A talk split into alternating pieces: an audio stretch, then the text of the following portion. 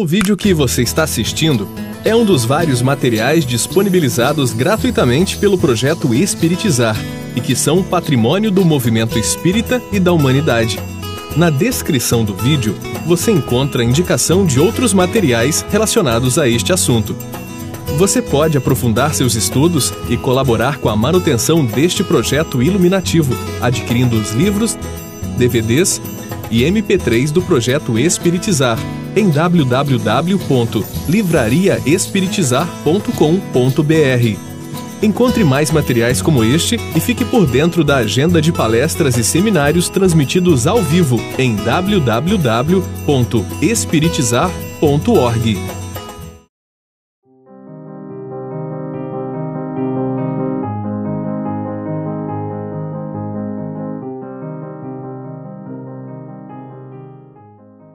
Prosseguindo com o nosso seminário Sexualidade e Saúde Espiritual, módulo 3, Erotismo,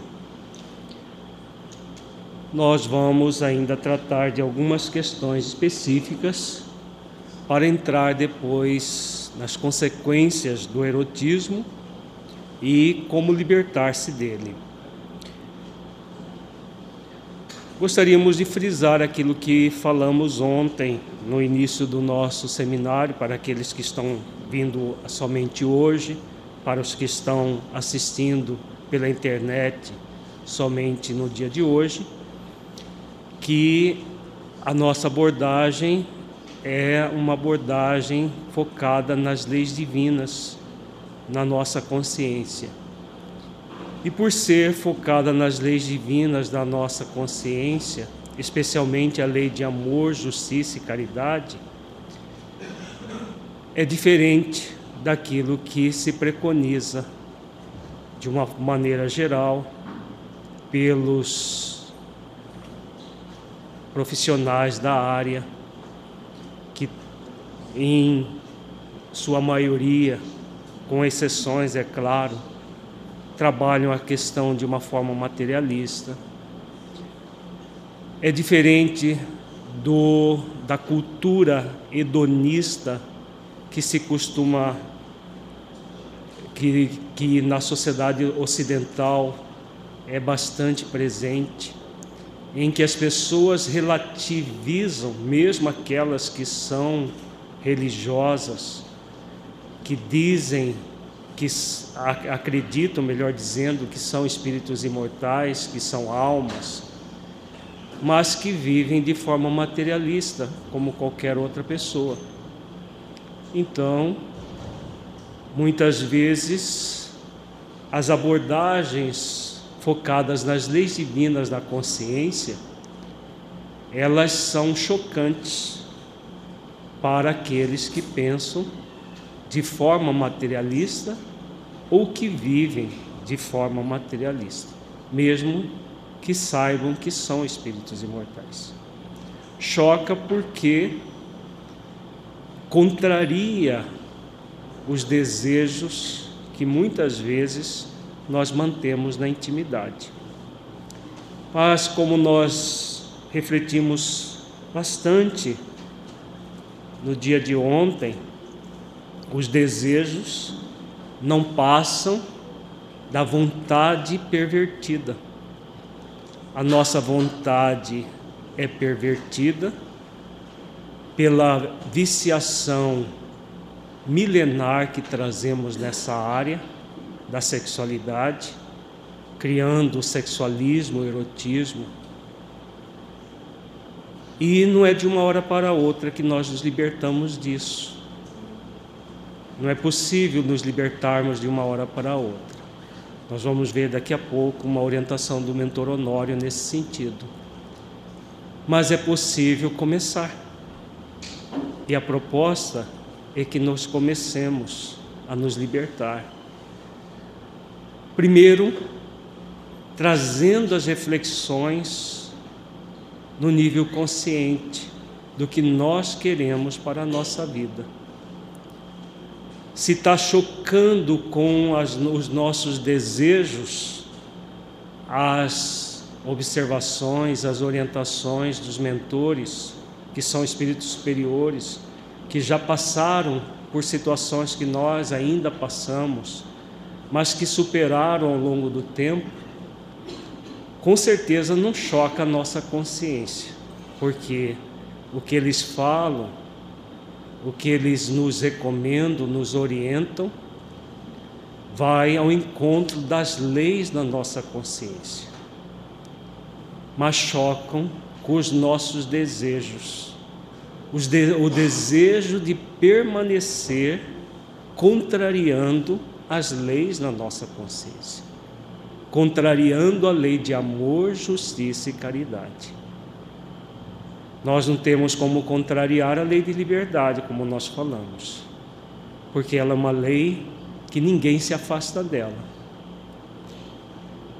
Nem a lei de responsabilidade, que também é uma lei que ninguém se afasta dela nem a lei de causa e efeito, cujos efeitos vão depender das causas que realizamos. Mas quando a causa não é amorosa, quando nós não estamos em sintonia com a lei de amor, justiça e caridade para que a causa seja amorosa, os efeitos serão sempre dolorosos. Em se tratando de sexualidade, nós já sofremos muito. Com toda certeza, nós vamos ver dois casos apenas do nosso livro Sexualidade e Saúde Espiritual que demonstram profundo sofrimento. Duas pessoas espíritas, não são ateus materialistas que estavam totalmente depravados por desconhecer Jesus, o Evangelho, as leis. Não, não eram pessoas assim. Foram pessoas espíritas, com conhecimento espírita, com conhecimento do Evangelho de Jesus, com conhecimento de toda a realidade da vida, e mesmo assim agiram de maneira materialista. Porque os impulsos viciosos nessa área ainda são muito fortes dentro de nós. Nós vimos ao longo do dia de ontem várias orientações dos mentores acerca disso.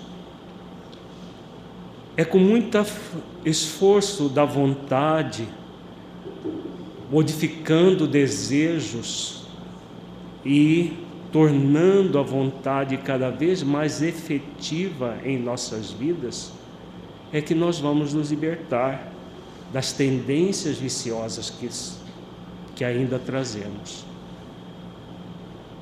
Não é possível de outra forma se repetirmos os mesmos encarnação após encarnação, as mesmas viciações, porque elas geram prazer imediato. Já no nosso nível evolutivo, sem se importar com a dor que vem logo em seguida, consciencialmente é muito grave essa decisão que nós tomamos. O que importa é o prazer agora. Depois a gente cuida. Quando nós estávamos trilhando o materialismo puro, isso era até compreensível pela ignorância que estávamos.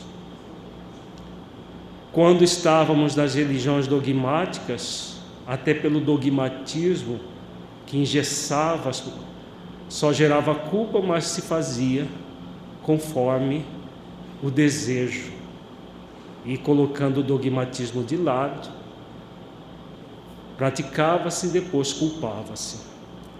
Hoje já não temos as atenuantes da ignorância, nem do materialismo, nem do dogmatismo. O que nós temos são orientações muito diretas, muito claras sobre como funcionam as leis na nossa consciência. Quem tem acompanhado o trabalho dos mentores do projeto Espiritizar, desses espíritos benfeitores, espíritos superiores que nos têm ensinado como funcionam minuciosamente, como funcionam as leis divinas. Então cabe a nós refletirmos sempre à luz das leis divinas, transformando gradualmente os nossos desejos numa vontade firme numa vontade forte, numa vontade boa para seguirmos na direção da liberdade real. Conhecereis a verdade e a verdade vos libertará, ensina Jesus. Então, caminhar na direção da liberdade real, não da libertinagem, que é a liberdade mal usada, que pode gerar sim muito prazer. Nós já trilhamos muitas vezes caminhos do prazer com profunda dor logo em seguida, profundos sofrimentos logo em seguida. Mais uma vez, só que agora com agravantes agravantes daquele que conhece as leis e coloca as leis de lado, especialmente a lei maior, para se locupletar no prazer, o sofrimento será muito maior. Então, com essa, com isso em mente, repetindo né, aquilo que nós colocamos no início do nosso seminário ontem pela manhã, e que nós gostaríamos que todos que estão aqui presencialmente, que estão pela internet e aqueles que assistirão ao seminário posteriormente no site do Projeto Espiritizar. Que nós vejamos sempre tudo que estudarmos aqui nesta manhã de uma forma amorosa, justa e caridosa, evitando a todo custo o auto-julgamento, a autocondenação, a autopunição, que gera culpa em nós. Evitando a todo custo o auto-julgamento, a justificativa e a tentativa de fugir da verdade, que é a desculpa. Nem desculpa dizendo que nós somos espíritos falíveis e que as coisas são assim. Isso é desculpa. Nem culpa, exigindo de si mesmo já não ter as tendências ou as práticas que estamos refletindo. Mas a consciência conectada na, com as leis, exercício de autoconsciência. Esse é o compromisso autorresponsabilidade.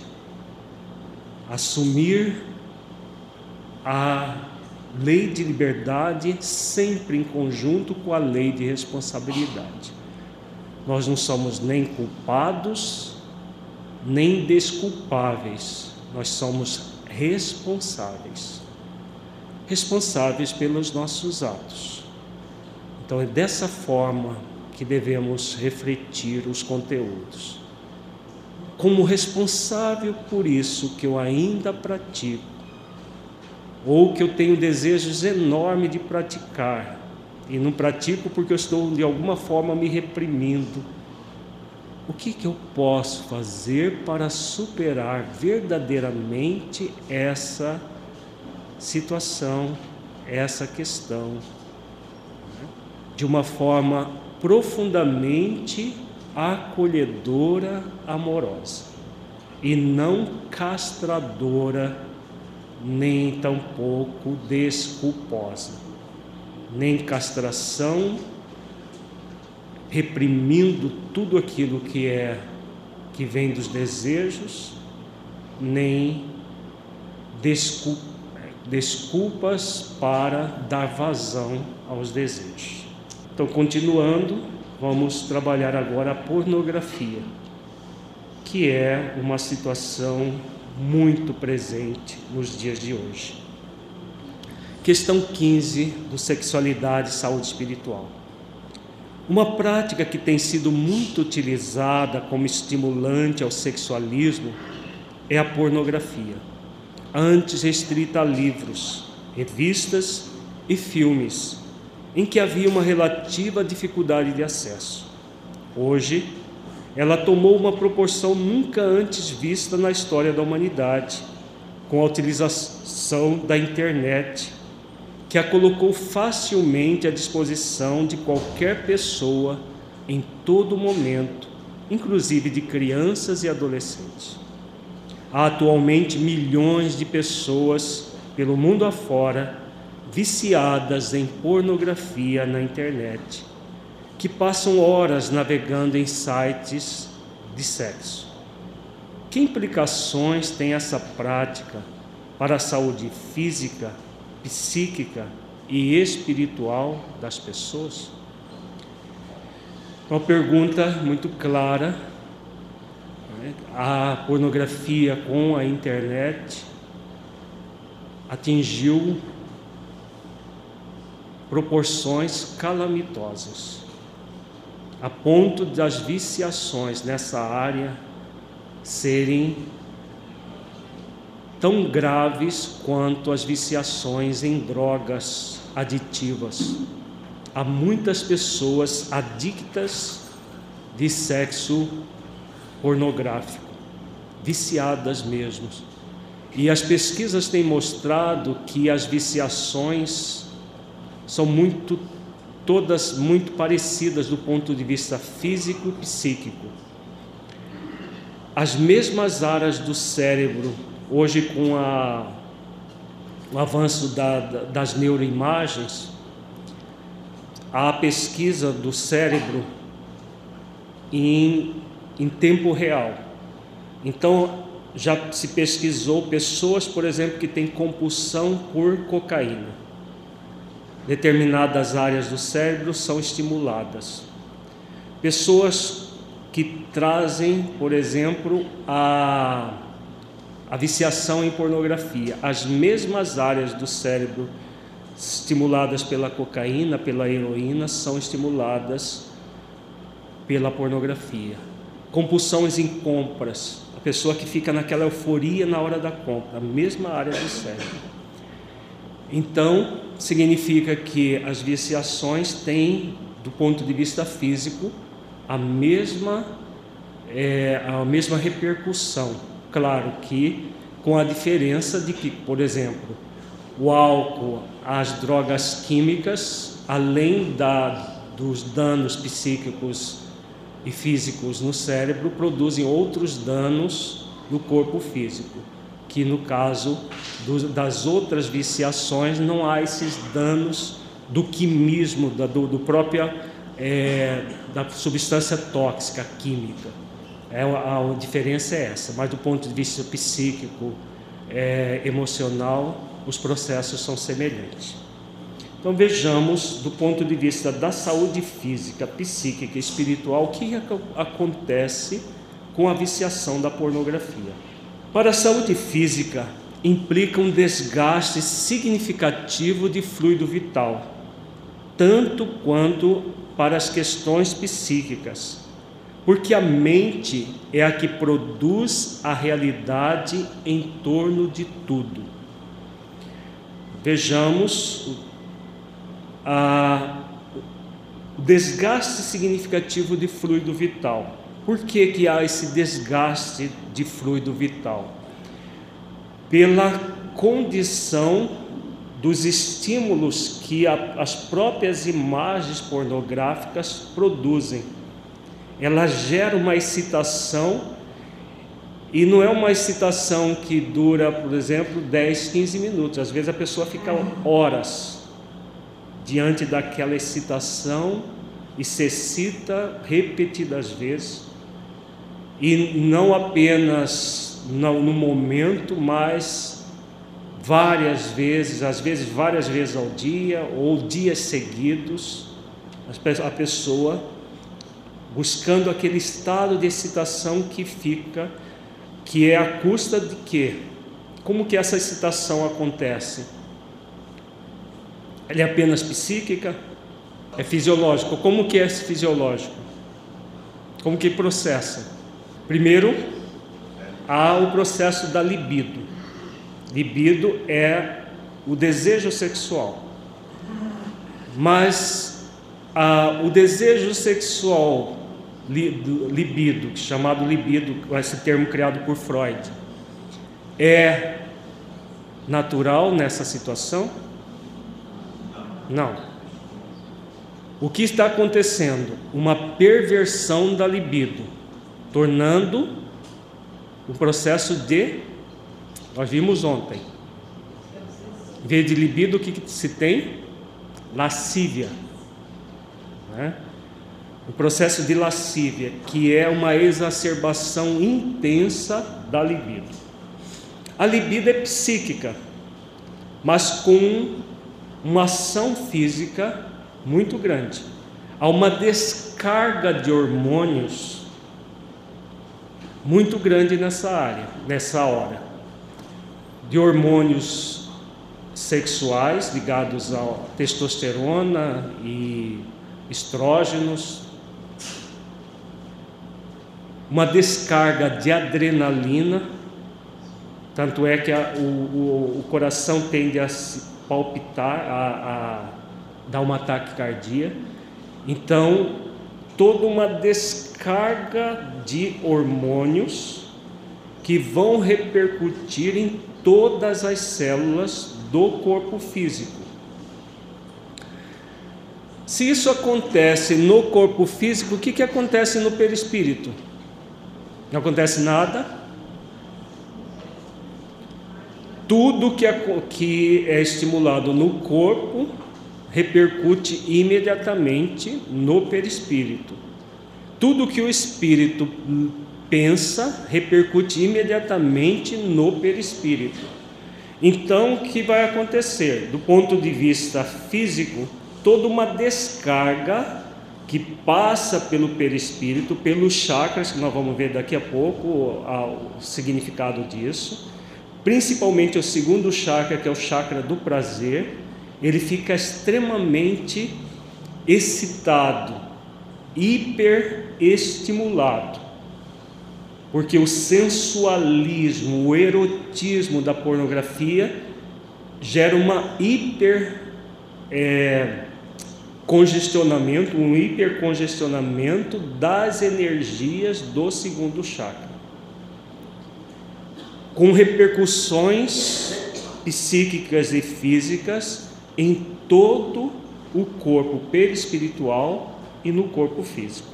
Por isso, o desgaste significativo de fluido vital. Para que serve o fluido vital, gente? Para nos mantermos encarnados, saudáveis. Então significa que desgaste do fluido vital é desgaste das energias que vão nos manter saudáveis no corpo e com a quantidade de tempo no corpo. Então podemos dizer que utilização de pornografia mais é um processo de suicídio indireto? Sim, porque a pessoa vai abreviar o tempo de vida dela, se for mais repetidas vezes. E hoje tem gente vivendo, o único estímulo sexual que ela tem é pornografia. É, muito séria a questão. Do ponto de vista psíquico, todo um processo de excitação da mente, porque os estímulos vão para onde? Os estímulos visuais, a visão do sexo ali sendo praticado, vão para a mente da pessoa. E como é a mente que produz a realidade em torno de tudo, a mente fica extremamente erotizada durante todo o processo da pornografia.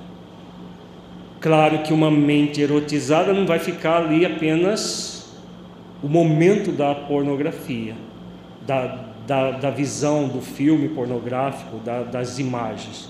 Depois ela permanece erotizada. A busca pelos assuntos da pornografia não é atual, é muito antiga.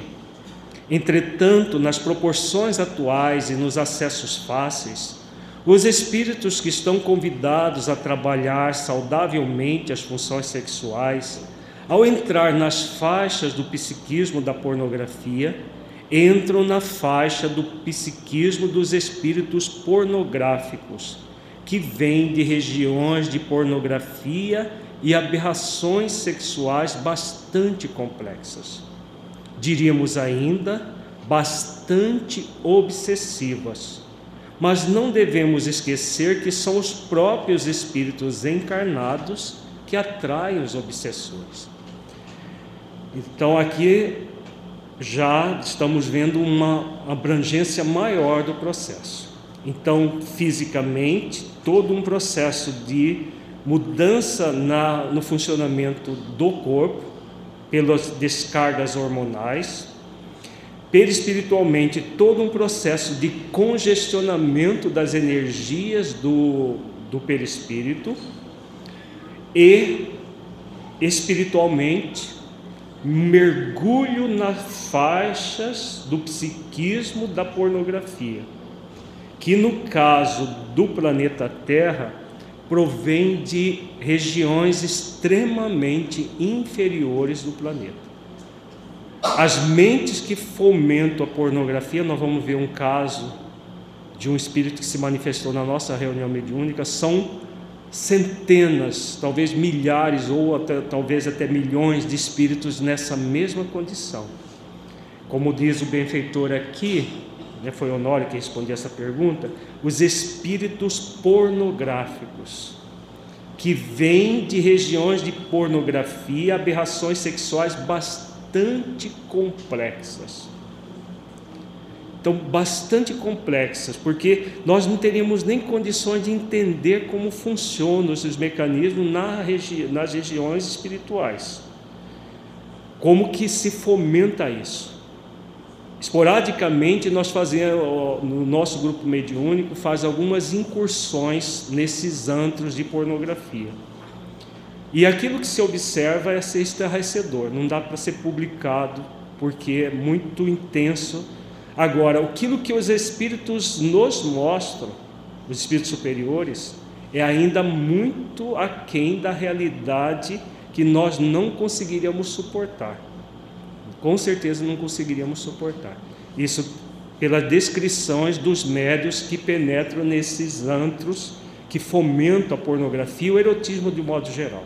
É, todas as aberrações do, no nível do erotismo que estamos estudando. É, o Mateus lembra que no livro Sexo é, e Obsessão, do Filomeno de Miranda, narra a cidade perversa, que é um dos antros de, de, de pornografia, de erotismo que existe no mundo espiritual. Nós vamos estudar no, no módulo sobre sexo e obsessão, nós vamos estudar todas essa, é, essas formações, tudo que acontece nesse nível.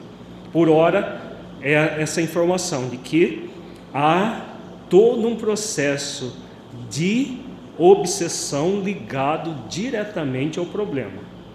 Benfeitor coloca: são os espíritos encarnados que atraem os obsessores. Vejamos bem, olha a responsabilidade que é um processo assim. Não é que os espíritos obsessores, não vou, vou influenciar essa pessoa aqui para que ela veja pornografia. Não é assim, não é bem assim a própria pessoa que quer satisfazer o seu desejo com a pornografia atrai o espírito obsessor. Então, nessas regiões, os espíritos se comprazem imensamente com todo tipo de pornografia. Isso implica às criaturas um estado muito grave na área do sexo, porquanto, não conseguindo o espírito se libertar da pornografia, ele estará mais cedo ou mais tarde estimulando outros a fazer o mesmo. É como alguém que é viciado e mais tarde se torna um traficante, e isso, obviamente, é bastante grave para o espírito. Então, o espírito que era viciado em pornografia desencarna. Ele desencarna, não tem mais como ver e se excitar, porque não tem o corpo físico mas ele tem os desejos que são psíquicos. Então o que, que ele vai fazer? Ele vai absorver os frutos daqueles que estão vendo pornografia e o processo cria um círculo vicioso.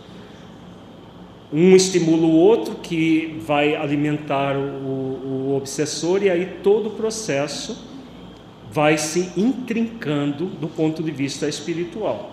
A, a, contribuição do Afro aqui na frente, ele diz o seguinte: isso também, como a pessoa fica envolvida tanto com a pornografia que ela começa a influenciar outros encarnados, às vezes sem perceber, ela começa a mandar videozinhos de pornográficos, sites, é, convidando amigos para participar dessa e vai criando uma corrente de pornografia também. E hoje, com é, recentemente vendo uma, um artigo sobre a adição em pornografia, ah, existe filme, uma pesquisa demonstrando que adolescente, pré-adolescente, adolescente de 11, 12 anos não dão conta de assistir um filme grande de pornografia. Então o que, que eles estão fazendo? Filmetes de 10, 20 segundos que são é, transmitidos via WhatsApp. E eles recebem isso e tem muitos, eu nunca vi, mas tem muitos filmes desses, tanto é, pornografia de todo tipo, e que são transmitidos via WhatsApp e o, o, o adolescente vê aquelas imagens e vê e vê e muitos estão ficando adictos nessas imagens e que precisa ser muito curta porque eles cansam se for mais longo e facilita a propagação também, né? Porque um filmete de curto, o espírito começa consigo mesmo. Entretanto, não vai parar por aí. Isso poderá ser cada vez mais vicioso. E o espírito então buscará maiores fantasias e histórias que lhe fere integralmente o núcleo individual para mais tarde induzir outros indivíduos à viciação. Então vejamos o que as consequências vão se ampliando, porque a, a, a pessoa vai se citando e às vezes ela já não se cita mais como uma, uma coisa mais comum, ela vai precisando de mais excitações, de coisas variadas. Então, todas essas fantasias e histórias, quando repetidas sistematicamente, vão ferindo o núcleo individual, que é esse núcleo psíquico mais in, in, é, íntimo do espírito, que vão, vai sendo ferido por essas repetições de imagens e de citações. Não é a internet o problema, porquanto ela é o meio. O grave problema é o comportamento.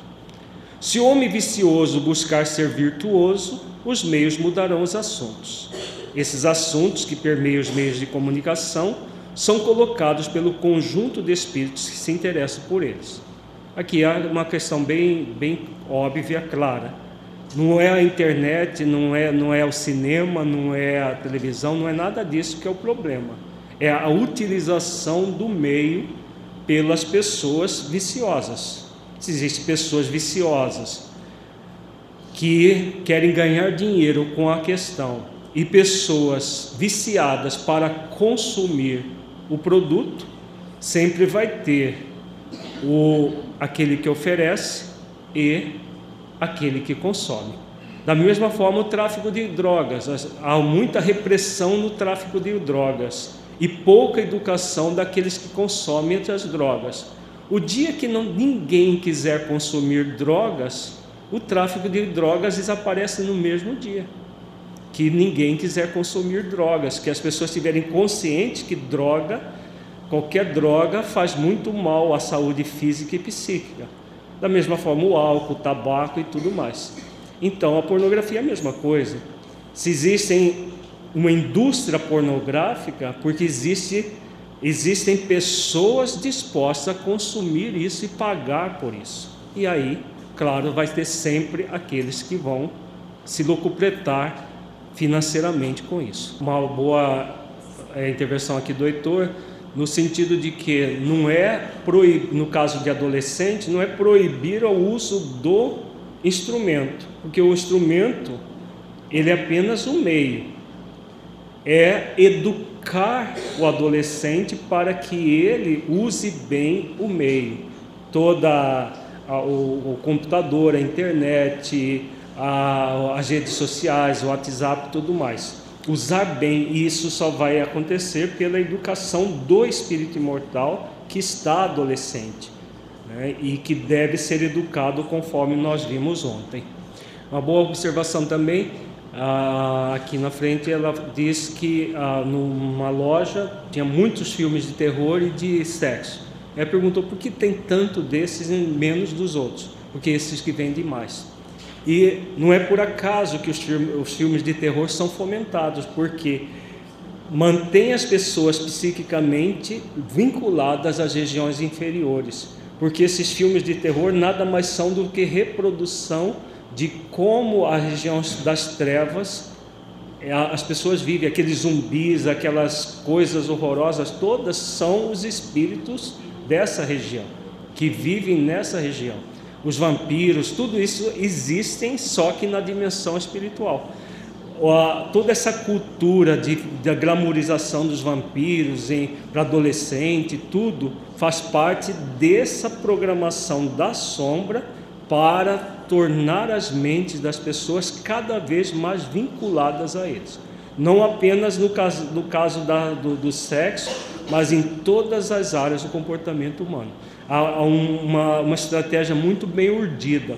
E agora, por que disso? Né?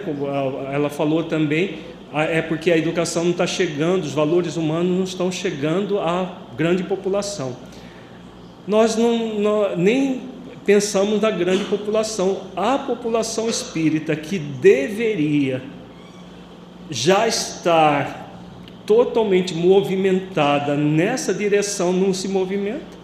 Nós já sabemos que somos espíritos imortais, temos as leis divinas à nossa disposição para refletir e não refletimos. Imagina quem nem pensa nas leis divinas ainda, nem conhece nada disso. Então, é a realidade, é a realidade que o mentor Honório tem nos colocado da preguiça moral. Né? Ainda a preguiça moral tem imperado entre nós espíritas, quanto mais aqueles que não têm nem isso que nós já temos. Então, é, é uma questão de superação dessas dificuldades que são milenares ainda em nós. É, não é de uma hora para outra, mas é perfeitamente possível de ser superado, com muito esforço de vontade. O Romildo cita aqui o caso dos monstrinhos do bem, vampirinho do bem. É tudo eufemismo, né? tudo é, é para vincular a mente infantil ao monstro, ao vampiro, já desde a infância. Porque não existe monstro do bem nem vampiro do bem. São todos do mal, né? só que fica do bem para disfarçadamente penetrar na mente infantil. Isso é uma realidade, com certeza. Mas vamos adiante aqui. É necessário modificar a si próprio, mudar os padrões mentais, porquanto a pornografia tem mantido milhões de espíritos desencarnados em um foco de grande dor e sofrimento. Vejamos aqui a, a fala do, do, do, do Honório, nos mostrando o que acontece, uma realidade, é aquela questão, o prazer de momentos, gerando grande dor e sofrimento depois. E a orientação, modificar a si próprio, mudar os padrões mentais. Quem é que vai mudar os nossos padrões mentais? O Espírito Santo? somos nós, o nosso esforço. Eu quero mudar o meu padrão mental ou eu quero permanecer viciado? É uma pergunta consciencial que devemos fazer quando temos alguma viciação XYZ. Então, são milhões de espíritos desencarnados em foco de grande dor e sofrimento. Os espíritos encarnados que veem por pornografia estão em grande dor e sofrimento? Ou ainda não estão? Ainda não estão, mas vão estar. Porque estão ainda na fase da do prazer. O prazer de ver, de se satisfazer com aquelas imagens, de se excitar e se refestelar com aquilo tudo mas vai chegar o momento da dor, do sofrimento. Esses espíritos perambulam influenciando os homens e mulheres nas mais diversas posições da sociedade e também entre os religiosos, inclusive entre os espíritas. Entretanto, é necessário averiguar que quanto maior o conhecimento, mais grave a situação aos espíritas em particular, a pornografia se torna uma situação de grave dor, porque compreendendo a sua realidade espiritual e sabendo das consequências no mundo espiritual, não poderão se eximir em momento algum dizendo-se ignorante das consequências. Vejamos a gravidade dessa fala aqui. Né? Enquanto que o materialista, ou aquele que está na religião dogmática, pode alegar ignorância, nós espíritas, em vez de atenuantes, da, da, o atenuante da ignorância, temos o agravante de sabermos como as coisas funcionam, como as leis divinas funcionam, como a lei de amor, justiça e caridade que nos convida a sermos amorosos, justos e caridosos conosco, funcionam. Então, é, é aquilo que o mentor diz aqui, né? Maior o conhecimento, mais grave a situação. Compreendendo a sua realidade espiritual e sabendo das consequências no mundo espiritual, não poderão se eximir, dizendo-se ignorante das consequências. É uma realidade. E é uma realidade que deve nos alertar e não nos encher de culpa, caso ainda tenhamos a viciação de ver pornografia. Ação responsável, culpa nem desculpa, jamais. Esse é o convite. Ação responsável para gradualmente libertar-se da viciação, qualquer que ela seja. Vejamos agora um depoimento muito interessante de um espírito que se denominou Abdu. Na verdade, ela se denominou víbora da pornografia. Depois, nós soubemos que o nome dela, na uma encarnação muito marcante, que ela conheceu Jesus, inclusive, foi Abdu. No dia 17 de março de 2014, os mentores de nossa reunião trouxeram à comunicação mediúnica um espírito de uma região trevosa que fomenta a pornografia no mundo físico. O espírito muito endurecido denominou-se víbora da pornografia.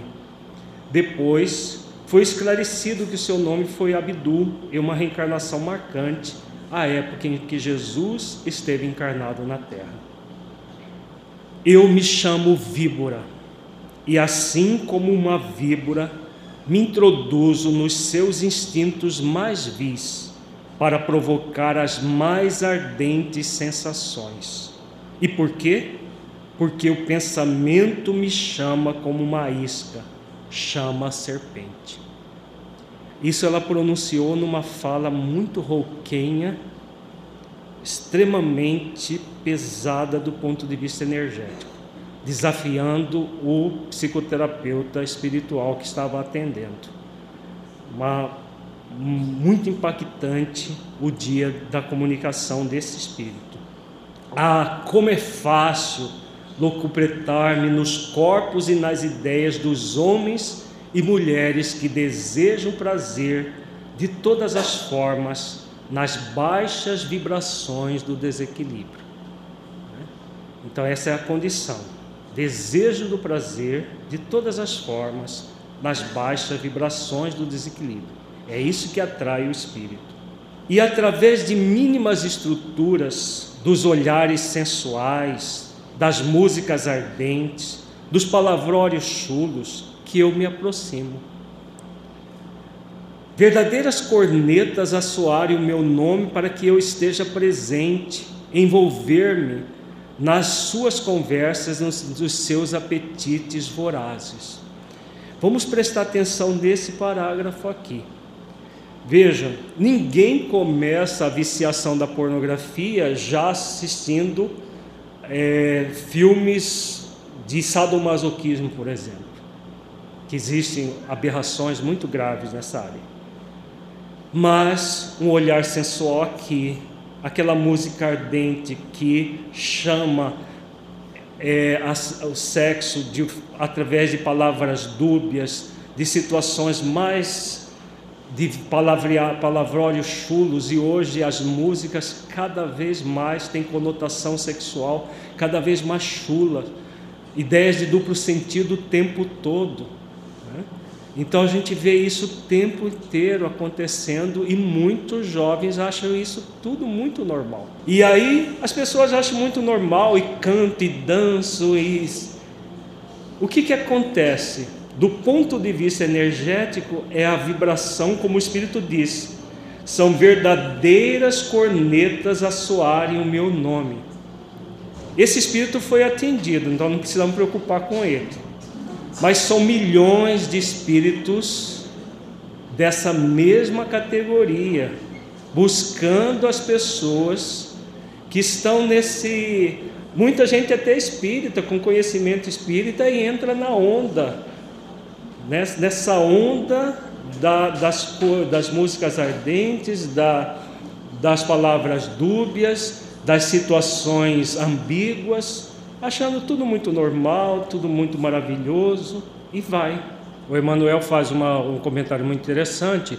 Às vezes a pessoa já se libertou da, da, de, uma, de um processo da pornografia e tudo, mas não vigia com relação a essas questões mais simples isso pode fazer com que a pessoa tenha uma recaída? Sim, pode sim.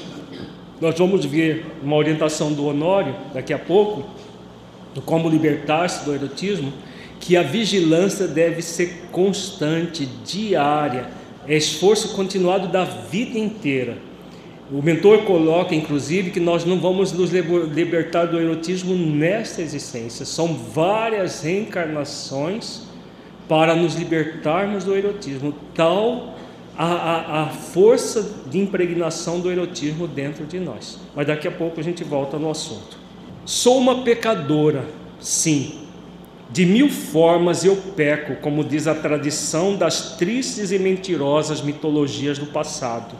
Mas o que eu faço não tem a ver comigo de jeito algum. Então aqui é aquela visão dogmática que o espírito tinha, né? Uma pecadora, porque ela tinha sido uma prostituta na época, inclusive na época de, de, de Jesus, que ela, que ela esteve contemporânea de Jesus, e é, se eximindo da responsabilidade. O problema não é meu. É que isso é a tendência dos espíritos viciosos não colocarem. O problema não é meu, são as pessoas que chamam. Claro que a responsabilidade é, é dupla de quem chama e de quem fomenta quem chama. Mas normalmente o espírito tende a querer se fugir dessa realidade.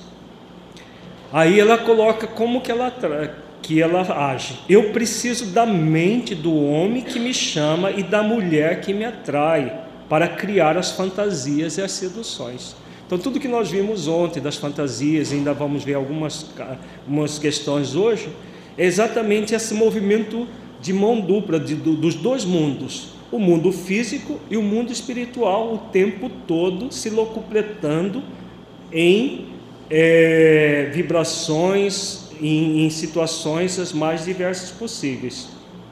Então, a, a, é necessário que haja viciação no encarnado, seja homem, seja mulher, para atrair os espíritos que vão se locupletar com essas energias. Preciso de suas mentes abertas e encontro no seu fórum íntimo tantas e tantas ideias que eu mesmo vejo que muitos são os antigos culpados como eu. Se tenho medo de serem religiosos ou descrentes, não, nada significa para mim. É, se são espíritas ou não, se são mateus, materialistas, o que importa é aquilo que está indo na intimidade do espírito, é claro. Né? E é preciso que o espírito esteja com a mente aberta. Não aberta não é no sentido positivo, aberta às influências do espírito viciador. É preciso da mente viciosa e do espírito que deseja viciar para se vampirizar aquele viciado. A mente perturbada não se importa e muitas vezes adora que as máscaras falem de virtudes e o coração apodreça de paixões vis, justamente para deixar ainda mais árduo e afligente a culpa que vem depois dos que praticam as formas bestiais da pornografia. Olha a sutileza da fala do Espírito. Então, no caso do religioso, ela tem um prazer a mais. Porque o ateu, aquele materialista, está vivendo ali, ele acha que é, é, é, ele é só corpo, então ele tem direito a tudo e tal. Agora, o religioso, até o espírita, que dá vazão a isso, ele também sente uma culpa muito grande que vai gerar muito prazer no espírito, porque ele vê a máscara do, da utilização, das, isso do dizer do, do espírito, né? Fala da virtude, mas os desejos via e as paixões vis permanecem. Então, é aquilo que nós falávamos agora há pouco, não é com culpa que ninguém se liberta, muito pelo contrário com a culpa, nós nos aprofundamos o problema. Os espíritos dessa categoria adoram situações em que ele, é, ele fomenta o processo para logo em seguida se, é, se nos fluidos que a culpa gera. Porque a culpa ela é muito energeticamente extremamente desvitalizadora. Então ele vai se alimentar, entre aspas, energeticamente dos fluidos da culpa. E para essa categoria de espírito é mais prazeroso. Sim, sou uma víbora da pornografia. Minha mais terrível e mais sutil estratégia é mantê-los como estão, para depois árdua e habilmente levá-los às tragédias do escândalo, porque o escândalo virá mais cedo ou mais tarde. Que escândalo que ela está falando aqui, gente? É o escândalo público? Ah, fulano vê pornografia. Está tão na moda isso que as pessoas acham graça. Não é esse escândalo. É o escândalo da consciência fragilizada pelas ações que praticou. Então, o escândalo do, é que o espírito vai criando para si mesmo todo um processo de escândalo. Então, por isso que ela diz: Eu quero mantê-los como estão para depois. Depois, quando? Quando eles desencarnam, eles passam a ser escravos do espírito que utilizou da viciação com eles a, a, a existência inteira, muitas vezes. O espírito foi esclarecido após ser sensibilizado por um espírito que havia sido seu filho, uma reencarnação à época de Jesus, e que por várias vezes esteve reencarnado juntamente com ela. Ela sempre se afastava dele devido às viciações sexuais. Então ela, ela, ela muitas e muitas encarnações em viciações, e foi muito comovente esse espírito que havia sido filho dela naquela encarnação, na época de Jesus, mesmo ela sendo prostituta, ele acompanhou, acompanhou por várias existências, em várias, e ela sempre martirizava, tinha um jeito de martirizar esse espírito. E mesmo assim ele continuou com afeto e ele que veio para atendê-la juntamente com o psicoterapeuta espiritual. Infelizmente, nós não gravamos o atendimento dela, só gravamos a primeira parte. Foi muito bonito, mas demorou quase uma hora né, ela acordar aquele dia.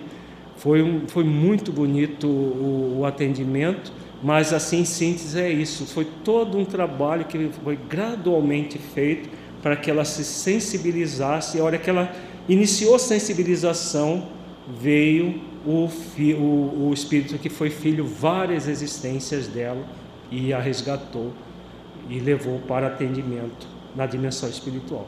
Ela pode ser que esteja por aqui hoje, recebendo as nossas melhores vibrações. Lacordé. O Espírito Humberto de Campos narra num conto em que Pedro, após a assistência aos nossos irmãos em necessidades, ele estava um tanto quanto contrariado e quase chegando ao pranto. E aparece então Jesus e pergunta: Pedro, o que está te acontecendo? Falou, senhor, o senhor não está vendo? O senhor veja os pobres, são muito exigentes.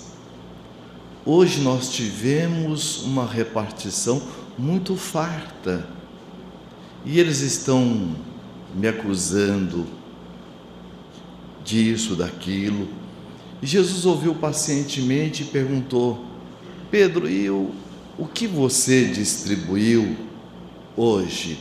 Ah, Senhor, foi o pão, o azeite, a manta. E Jesus perguntou: Pedro, o pão veio da onde? Olha, veio da padaria de Zebedeu. E a manta? Foi Sara quem nos ofertou. E o azeite? E aí ele foi então dizendo de onde vinha todas as ofertas. Jesus pacientemente, olhando para Pedro, perguntou: Pedro, e de ti, o que deste? Nós vimos ontem, estamos vendo hoje, as nossas carências que trazemos conosco do nosso ego. E nós sabemos que o ego, ele, nós quem o criamos, pela ignorância, porque todo o nosso movimento egóico, ele tem uma intenção positiva, uma direção equivocada. E quando nós não atendemos os nossos movimentos egóicos, dando de nós, da nossa essência amorosa, e ficamos dando coisas de fora, não vai também sustentá-lo, não vai também atendê-lo. Por isso que quando nós entramos no padrão da crítica, no padrão da censura, da autocrítica, da autocensura, da autorrecriminação, nós muitas vezes estamos dando coisas, porque a carência continua. E essas coisas são como nós vimos, os filmes, os encaminhamentos de atender na pornografia, de atender nos das várias formas, mas que não sustentam as nossas almas na essência. Não é da água da vida. Por isso que nós somente vamos nos atender quando entender o que, está acontecendo conosco. Então, nós vamos estar vendo, como complemento, a questão do sexo virtual. O que que nós buscamos? E quem é que está buscando o sexo virtual? Porque o ego ele não é desassociado de nós enquanto espírito. Ele não é um ser à parte. Como diz Carl Gustavo Jung, é a nossa sombra nós somos o self. Então, enquanto nós, semelhança de Pedro, porque ele deu coisas, mas não se deu com aquilo que ele estava dando. Por isso que as compulsões, na gula, no sexo, na compra compulsiva, está ocupando o lugar de algo que amorosamente nós não estamos nos ofertando. E a fonte é nossa do livro Sexualidade e Saúde Espiritual, a questão 16. Outro fenômeno, fenômeno que tomou a proporção muito grande é do chamado sexo virtual, feito por meio da internet em que se mistura fantasias sexuais e práticas onanistas com o objetivo de proporcionar a satisfação recíproca. Inclusive, muitas pessoas casadas utilizam-se desse expediente para relações extraconjugais, acreditando que, como os encontros são virtuais, não ocorreria de fato uma traição. Como podemos entender esta prática sexual, levando-se em consideração os fatores espirituais profundos ligados à sexualidade? E aí o que, que vocês acham? Há, na verdade, aí uma traição? Há aí um comprometimento? Segundo Jesus, adultério começa no pensamento. Só adultério que começa no pensamento?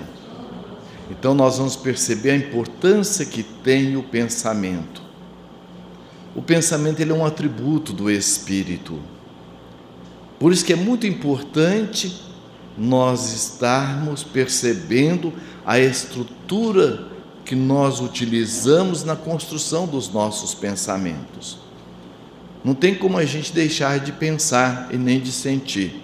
Aliás, eu tenho um amigo lá na época de mocidade, não faz muito tempo, ele dizia assim que, olha, eu não penso besteira. Quando eu vou pensar besteira, eu penso tudo em branco. Aí eu disse para ele, então você me ensina, porque além de pensar besteira, a gente fica com vontade de fazer ao vivo e a cores.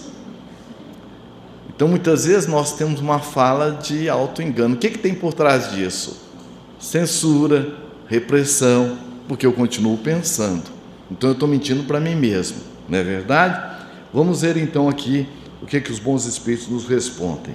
Compreendendo que a traição não está nas atitudes externas, começa pelo pensamento. Essa prática demonstra que é necessário buscarmos a Jesus antes de tudo para iluminar o comportamento do dia a dia. Percebamos que nós estamos falando do espírito imortal. Nós estamos falando aqui daquilo que é a proposta nossa reencarnatória enquanto responsável pela construção da nossa felicidade. Então, qualquer pensamento que nós temos que não agrega valor no sentido de abastecer amorosamente a nossa intimidade, nós estamos nos comprometendo. Quem não é por mim é contra mim. Então a traição primeiro aqui é com quem?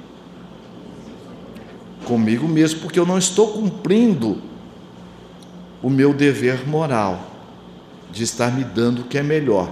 Como a dona de casa vai ao supermercado, ela não leva qualquer verdura, ela escolhe. Da mesma forma, o convite é eu estar também escolhendo os encaminhamentos, os meus padrões mentais e buscarmos Jesus como sendo realmente o nosso modelo e guia para iluminar os nossos comportamentos do dia a dia. Porque é nessa busca, nesse esforço, que nós vamos construindo cada vez mais o homem e a mulher de bem, conforme Allan Kardec coloca em O Evangelho segundo o Espiritismo. Vejamos, não foi o Mestre quem disse que aquele que olhar a mulher já cometeu o adultério pelo pensamento? Pois bem, aquele que cobiçar a mulher do próximo já cometeu o adultério pelo pensamento. Essa frase do Mestre significa muito nos dias de hoje. A prática através da internet é só o meio, mas o que está atualmente em questão é a postura individual das criaturas. E aqui há um outro comprometimento, porque toda relação ela implica também na percepção do outro, porque é uma via de mão dupla. Isso ocorre na maioria das vezes com o sexo masculino. E numa relação conjugal, como é que a esposa vai estar naquele momento quando depara o companheiro diante do sexo virtual? Qual o sentimento que desperta? Ela se sente valorizada ou desvalorizada? E o que, que tem por trás disso? Uma atenção ou uma desatenção? Uma desatenção, primeiro com quem? Primeiro com ele mesmo. Está aí uma ignorância nossa, primeiro de saber quem eu sou para mim e quem eu sou também na relação com o outro. Porque o jeito que eu ajo, o jeito que eu estou pensando vai gerar as minhas atitudes, ou vão gerar minhas atitudes. Mas as minhas atitudes vão gerar o pensamento do outro, como diz o Espírito André Luiz no livro Sinal Verde. E eu sou corresponsável por aquilo que há de vir do comportamento do outro, por aquilo que eu despertei. Então, essa é algo assim, é uma, uma relação que ela é muito profunda para nós pensarmos. E ao mesmo tempo, qual que é a intenção positiva da pessoa? Se atender, como nós vimos também anteriormente. Vai estar atendendo? Não. Então eu estou numa postura de auto-engano. Então tem algo mais também nessa relação que muitas vezes eu não estou inteiro nela. Porque para eu estar bem casado com a minha esposa, com meu esposo, eu preciso primeiro estar bem casado com quem? Eu estar inteiro nessa relação. E o estar inteiro é permitir que todas as questões que surgirem, que não venham a somar, se eu as vejo e as assumo uma responsabilidade amorosa, é espaço de crescimento. Porque aquilo que eu não der atenção, no que não está agregando valor na relação, se eu descuidar, isso vai se avolumando. Logo mais, era um relacionamento que estava dentro de uma programação reencarnatória e por invigilância ele veio a deteriorar. Então, muitas vezes, como nós vimos, as influências são muito sutis. Aí ainda os benfeitores colocam aqui, olha, da mesma maneira que o onanismo ou a masturbação não realiza e não preenche, as fantasias sexuais não realizam e não preenchem.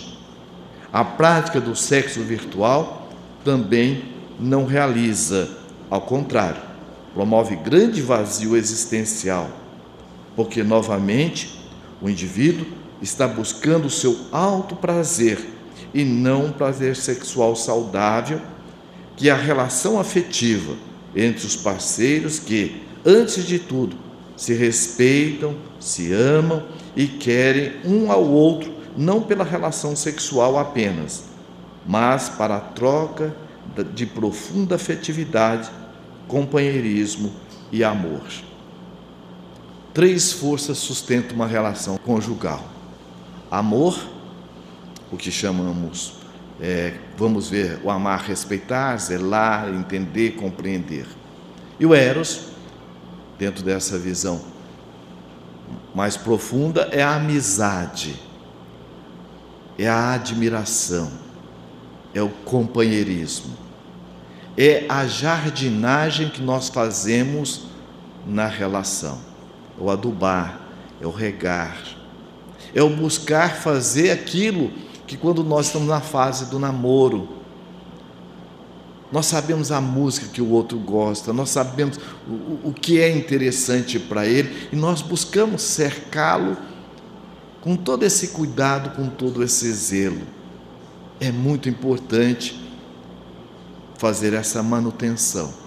E o terceiro, que vem a ser o sexo, porque o sexo, como nós estamos vendo, ele tem uma outra configuração além da procriação, que é o que o Espírito Joana de Anjos coloca, que quando o casal tem um relacionamento sexual, fruto deste amor, dessa, dessa simpatia, desta amizade, desse companheirismo, aquele momento em que o casal está tendo a relação sexual, até os espíritos que queiram perturbá-los não têm acesso, porque cria uma aura da energia de troca amorosa, em que o ânimo e o ânima se harmonizam e há um momento que Joana diz de harmonização com os fluxos energéticos do perispírito.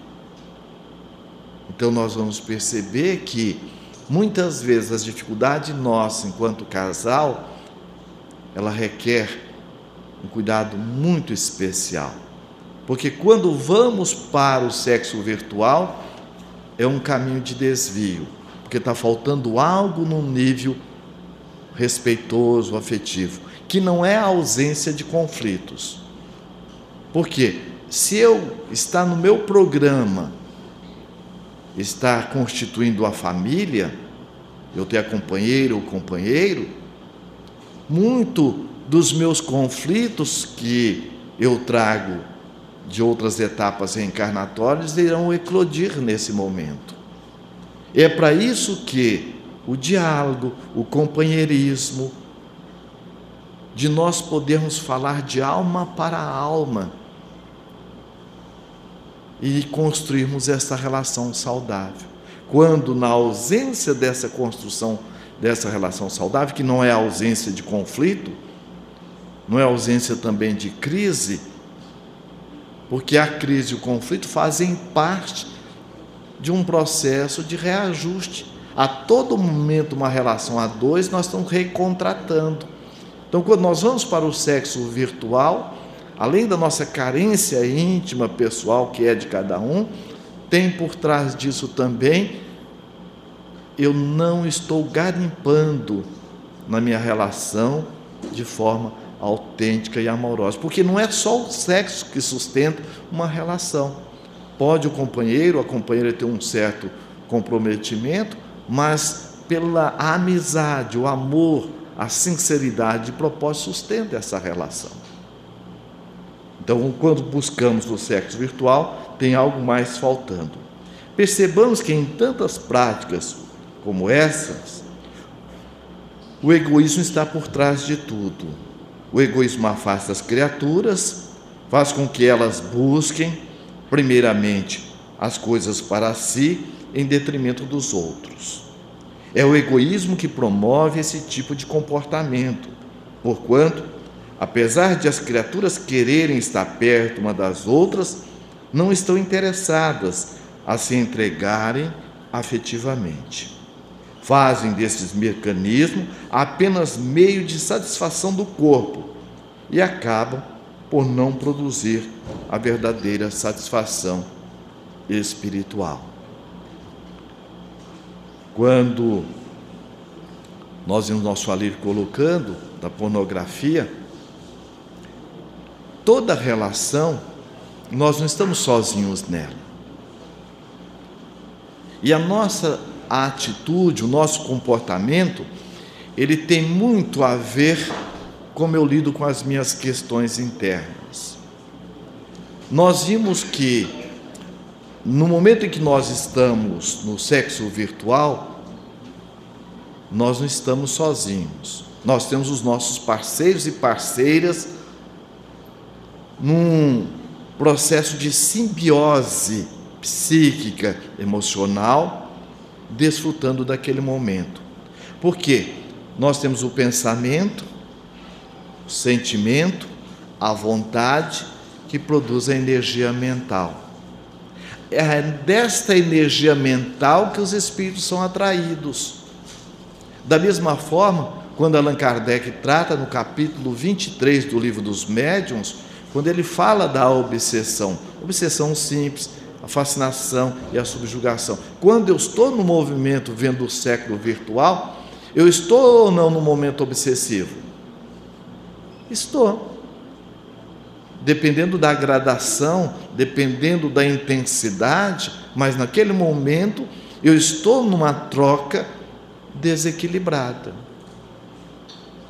No livro Sexo e Destino, o espírito André Luiz coloca um, um companheiro que é, o padrasto de uma jovem, e que ele tinha um verdadeiro desejo sexual por ela. E o fato é que ele era influenciado por um outro espírito, de nome Moreira, que era o obsessor, mas no momento em que ele estava naquela fascinação por esta jovem, que era sua enteada, os espíritos aguçavam os padrões dele, mais ainda, ele tinha um outro padrão que era do alcoolismo. Então o espírito André Luiz mostra que os espíritos faziam filas para poderem desfrutar do padrão psíquico, emocional, naquele momento que ele emanava. Então, no momento em que nós estamos em qualquer movimento compulsivo, nós estamos com os nossos sócios de dificuldades. Por isso que é muito importante o autoacolhimento, porque logo depois vem a exaustão. Isso que casais que depois que é por isso que casais que depois que chegam a determinada idade mais avançada, não se realizando sexualmente na trajetória matrimonial, aproveitando-se hoje das conquistas dos laboratórios e de seus medicamentos para a virilidade, querem, como se pudessem voltar no tempo, fazer práticas estranhas e absurdas, não respeitando que agora a idade cronológica pede a manutenção ainda maior da afetividade. Muitas vezes, sem o sexo, apenas o ser junto com o outro, se amando, se compreendendo e se respeitando. Há uma diferença entre a lógica racional e a lógica emocional. Emocionalmente nós somos atemporais. Então, muitos daqueles conflitos que nós trazemos conosco, não resolvidos da nossa infância, eclodem na nossa fase adulta para que nós possamos equacioná-los. Por isso que é muito importante uma busca de uma literatura saudável, uma busca de um profissional, nos ajudando a nos entender e dar os encaminhamentos devidos. Nós podemos trazer conosco aquela mulher que às vezes diz assim: não, olha, eu não tenho apetite sexual, eu não tenho libido. Olha, eu, meu marido ele realmente é muito mais do que eu. Olha, e eu não gosto. Eu faço por obrigação. Há por trás disso algo a ser trabalhado. Como é que pode ela ter reencarnado, está no programa, o casamento? Então tem algo mais e cada qual com a sua peculiaridade. Nesta área, não adianta dizer que esse é igual a esse caso. Porque cada um de nós temos um jeito diferente dependendo da nossa crença que trazemos conosco desde lá da nossa infância e de outras encarnações. Como nós colocamos ontem, daquele senhor que a esposa, tendo todo um comportamento como sempre teve, de honestidade na relação, porque o vizinho, a companheira dele, o amigo dele, ela teve uma relação extraconjugal, naquilo despertou nele algo que ele trazia com ele, mas que ele não havia manifestado, não havia verbalizado com a esposa, mas ele tinha uma crença de que ele nunca foi homem suficiente até para a esposa dele. De onde tirou isso? De uma crença limitadora lá enquanto criança, de uma idade menor, convivendo com pessoas de idade mais avançada e, e adolescentes. E nessas conversas, o que, que acontece? Sai de tudo. E ali ele guardou como uma crença. E ele fez uma metaprogramação ele tem para ser homem, ele tem então ter relação três, quatro vezes naquela noite. E ele não conseguia. Só que ele não verbalizava. Então nós vamos perceber que quando, como, conforme está aqui, na fase já em que a relação conjugal, a convivência, ela está sendo convidada a resgatar esses nossos conteúdos de uma forma responsável e amorosa, correspondente à nossa idade psicológica, cronológica e os nossos padrões espirituais. Então é muito importante nós estarmos nos aceitando naquilo que a vida está nos convidando a desfrutar do melhor. Então, quando buscamos Viagras, esses mecanismos externos para atender algo que diz na profundidade da nossa alma, é o que Jesus disse a Pedro: Pedro, e de ti o que deste? Esse de ti é o que nós estamos dando na nossa essência amorosa para atender-nos nos nossos movimentos egóicos, que merece todo respeito e carinho e encaminhamento. Alírio. Vamos ver agora a erotização na infância. Ontem já comentamos bastante sobre essa questão que infelizmente é cada vez mais comum devido à sociedade erotizada que vivemos e que estimula a uma hiperestimulação da, do erotismo. É a questão 20 do livro Sexualidade e Saúde Espiritual. Um dos grandes problemas do erotismo com o qual convive a sociedade atual é a erotização da infância, na qual as crianças são estimuladas desde cedo por atividades erotizantes, como as novelas de televisão, no sensualismo das animadoras infantis, nas propagandas e até em desenhos animados. Quais são as consequências para a criança dessa excessiva exposição sexual? Necessário é um diálogo reflexivo, para que a criança, quando já estiver na idade da puberdade, quando os questionamentos primeiros desse assunto chegarem, entenda sob a ótica do Espiritismo, na condição de espírito imortal, o quão belo, saudável e sublime é o sexo feito com amor, com respeito, com companheirismo. Então, nós, de uma certa forma, já comentamos bastante sobre isso ontem, inclusive naquela pergunta sobre a adolescência. Quando é que começa o diálogo reflexivo? Quando é que deve começar? Ontem nós falamos sobre isso, vamos recordar? No início da segunda infância.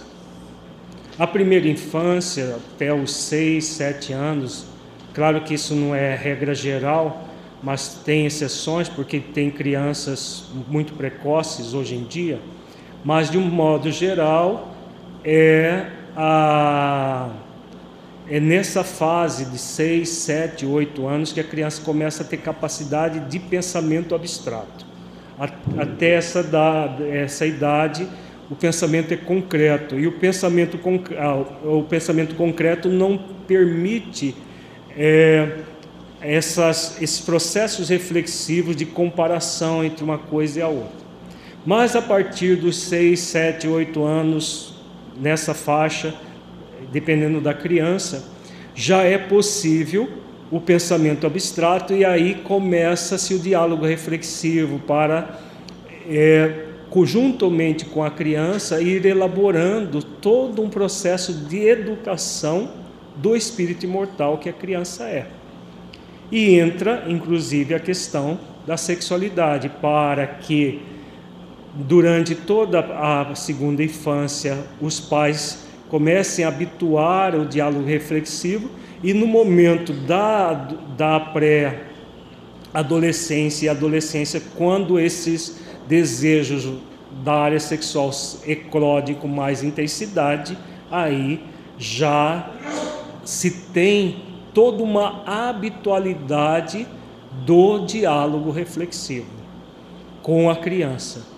Para que, no, no, inclusive, nós vamos ver um seminário, vamos ter um seminário, a educação da criança e do adolescente para a prática das virtudes no lar, ainda no primeiro semestre, e no centro espírita no segundo semestre, que nós vamos falar sobre o método do diálogo reflexivo, como que ele funciona, como se trabalhar isso dentro do lar. Mas esse vai ser um, um seminário só para trabalhar o, essa é, como fazer isso nas várias fases do, da, da, do desenvolvimento do espírito, na infância e na adolescência.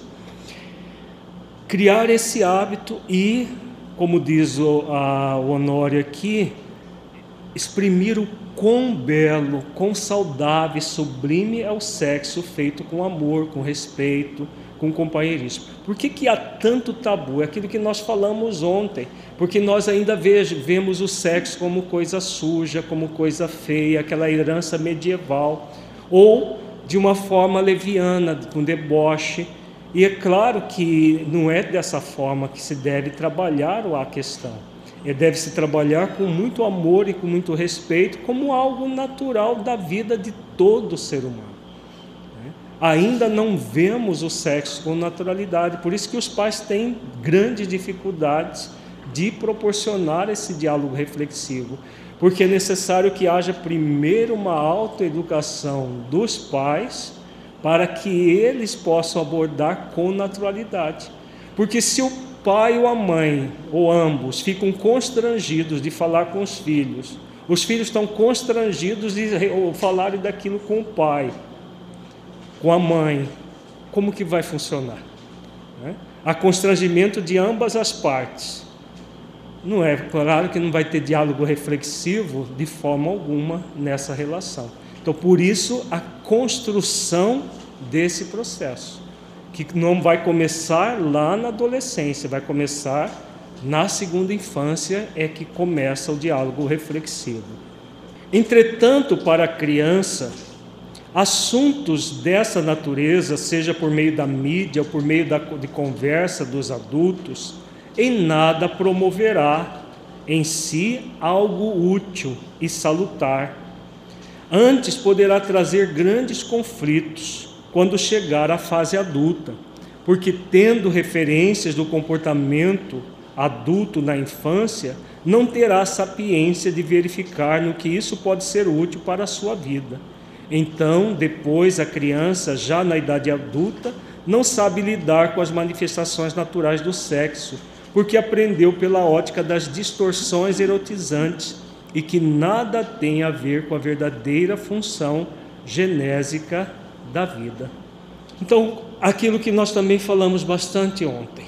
Se nós não ocupamos os espaços mentais com aquilo que é natural, daquilo que é nobre, daquilo que é verdadeiro, as distorções vão ocupar o lugar. É o que tem acontecido com a erotização da infância. É. Não se, não se tem o hábito nem nas famílias espíritas, quanto mais nas outras. Nas famílias espíritas que conhecem as leis divinas, que sabem como funcionam as coisas, não há o diálogo reflexivo para se trabalhar essas questões com raras exceções, existem as exceções, mas são muito raras. Né? Como que se vai trabalhar de uma forma é, útil e salutar algo que nós temos grandes dificuldades em nós mesmos? Não vai ser possível. E aí o que ocorre? Todo um processo de deturpação do assunto, produzindo grandes conflitos quando chega a vida adulta porque os conflitos que deveriam começar a ser trabalhados desde a infância não foram trabalhados. Eles já são conflitos milenares, que o espírito traz de outras existências. Mas os conflitos que se somam da atual existência chega na fase adulta, como não houve, como diz o mentor aqui, a referência do comportamento equilibrado, mas o que há uma referência do comportamento vicioso do adulto que passa desde as apresentadoras, né? De televisão, quando hoje diminuiu muito isso, mas antigamente se via as, as apresentadoras vestidas como se fossem profissionais do sexo, as apresentadoras infantis, para realizar programas com as crianças. Então o que acontece? Como a criança não tem a sapiência, a capacidade de pensamento abstrato nesse nível, ela engole tudo como se fosse útil e não sabe diferenciar isso daqui eu estou vendo, mas não é útil para a minha vida, então não vou assimilar. A criança não consegue fazer isso, principalmente na primeira infância. Ela absorve tudo como se fosse útil e passa a viver em função daquelas distorções erotizantes que nada tem a ver com a verdadeira função genésica da vida. O Tiago lembra uma, uma técnica que nós apresentamos no livro Saúde da Relação Pais e Filhos, que é um diálogo reflexivo que nós chamamos de reunião de, de harmonização familiar, em que os pais reúnem com os filhos para conversar sobre as coisas da família, do dia a dia, do, essa técnica já está no livro é, Sexualidade, não, já está no livro Saúde da Relação Pais e Filhos, que foi publicado em 19, 1900, não, 2000 e não é tão antigo assim, 2007. Mas são poucas as famílias que criam, que aproveitam essa técnica, que é muito eficaz para, pelo menos, começar o diálogo reflexivo entre as famílias. A maioria faz o, o evangelho no lar quase como um ritual. Uma prece de abertura, a leitura do evangelho, um comentário xoxo e a prece final, para acabar logo e assistir televisão.